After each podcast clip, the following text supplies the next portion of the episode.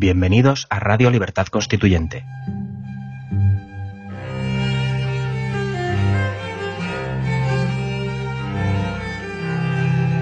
Están escuchando Los Florilegios Diarios de Trevijano.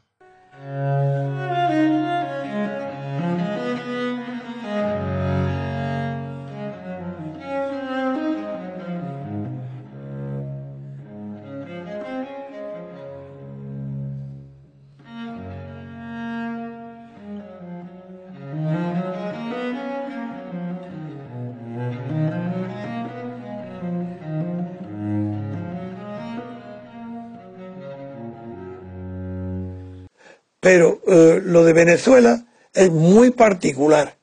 Yo sabe que el MCRC, nuestro MCRC, lo ha invitado, te ha invitado a ti a que pases una suficiente día aquí en Madrid con nosotros para discutir no ya las cuestiones estratégicas, puesto que ya está claro que estamos de acuerdo en los fines últimos, sino en las cuestiones tácticas que persiguen los fines a corto plazo, a medio plazo antes de alcanzar las metas eh, ideales. Eh, lo vamos a discutir y, voy planteando temas que van a ser aquí discutidos. Y el primer tema de todos, desde luego, va a ser el de los sindicatos, porque no son los partidos los que van a derribar a Chávez. Si es la movilización popular a través de los eh, modernos sistemas personales de comunicación y de consigna, un movimiento popular puede derrotar, claro que puede hacer caer a un régimen, especialmente en los países de América, de la española. Pero, ¿qué hacer al día siguiente? El día siguiente de ese derrocamiento, visto lo que pasó con Chávez, el propio Chávez, la ida y vuelta, ¿qué pasará en Venezuela si no hay preparado previamente una clase dirigente dentro, formada dentro del escenario exclusivo de la sociedad civil, fuera del Estado, para que, aunque las masas derriben sin dirección, sin embargo estén presentes luego en la reconstrucción, en la, mejor dicho, en la reconducción de esas masas en una dirección inteligente, para que el Estado no vuelva a caer en manos azarosas de los golpes militares. Ese es el tema que me preocupa más de Venezuela. Que yo creo que sí, que está próxima, se ve, se está palpando, oliendo cómo el pueblo puede derrotar y echar abajo el, no tanto al chavismo como a Maduro. Más difícil veo cómo se puede combatir culturalmente al chavismo. No veo en Venezuela ningún pensamiento fuerte que pueda destruir las bases de sostenimiento intelectual del chavismo, como pasó con el peronismo en Argentina. No lo veo. Entonces esa es la primera y gran pregunta que te vamos a formular y vamos a discutir aquí en Madrid.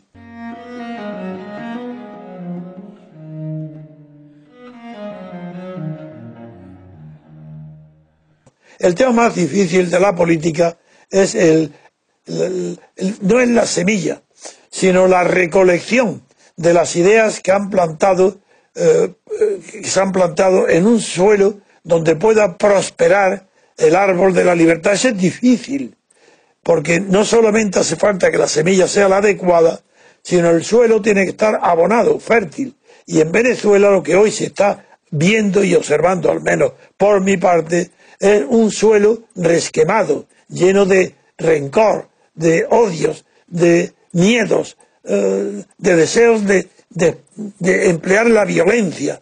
Y desde luego en España eso sería terrible, en España eso no prosperaría.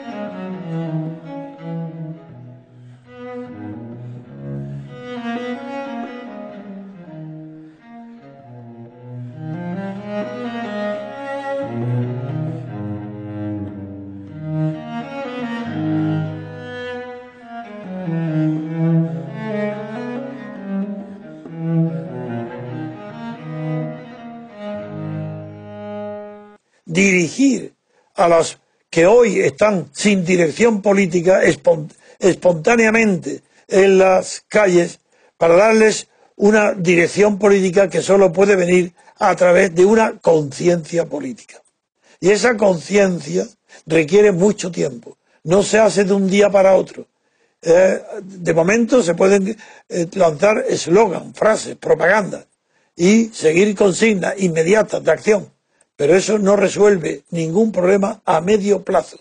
Solamente puede sacar de un atolladero de un día para el día siguiente entrar en la inacción y en la regresión al tiempo atrás. De atrás. Es decir, lo mismo que le pasó a Chávez, le puede pasar ahora. Quiero decir, lo mismo que le pasó, que, que perdió el poder por el pueblo, lo vuelven a traerlo y, el pueblo lo vuelve a clamar, puede pasar ahora. El chavismo no está muerto, lo que está es sin fuerza y agotado, pero puede revivir con una oposición tan estéril como la que tiene enfrente, en la que incluyo no solo a los partidos que convocan elecciones regionales o a Leopoldo, el que está encarcelado, que convoca elecciones generales, en, esa oposición huele a falsedad porque yo no comprendo cómo la mujer de Leopoldo puede ser recibida por Donald Trump y por todos los grandes presidentes, por Rajoy. Eso es dificilísimo. Eso requiere una organización, no sé si internacional, pero eso es, eso es sospechoso. Si eso es así, ¿por qué no está en la calle? ¿Cómo es posible que pueda estar encarcelado cuando su esposa está recibida en honores, con honores de dignidad y de apoyo por todas las autoridades políticas del mundo? ¿Esto qué significa? Yo no lo entiendo, ni tampoco pido que me lo explique. Quiero decir que yo no entiendo esa, esa contradicción. Si te reciben, ¿para qué te reciben? ¿Para que liberen a tu marido? ¿Para que dejen de apoyar a la dictadura que lo tiene preso? ¿Para qué vas a visitar? ¿Qué pides ahí? ¿Qué es? ¿Y por qué no tiene consecuencias? ¿Es solamente visitas? ¿Es un asunto de cortesía? ¿De quién? ¿De un preso con el presidente de Estados Unidos? ¿O con los presidentes de los países europeos? Esas preguntas requieren una contestación, pero no tuya, del pueblo venezolano. Eso ahí hay algo que no puede ser explicado fácilmente.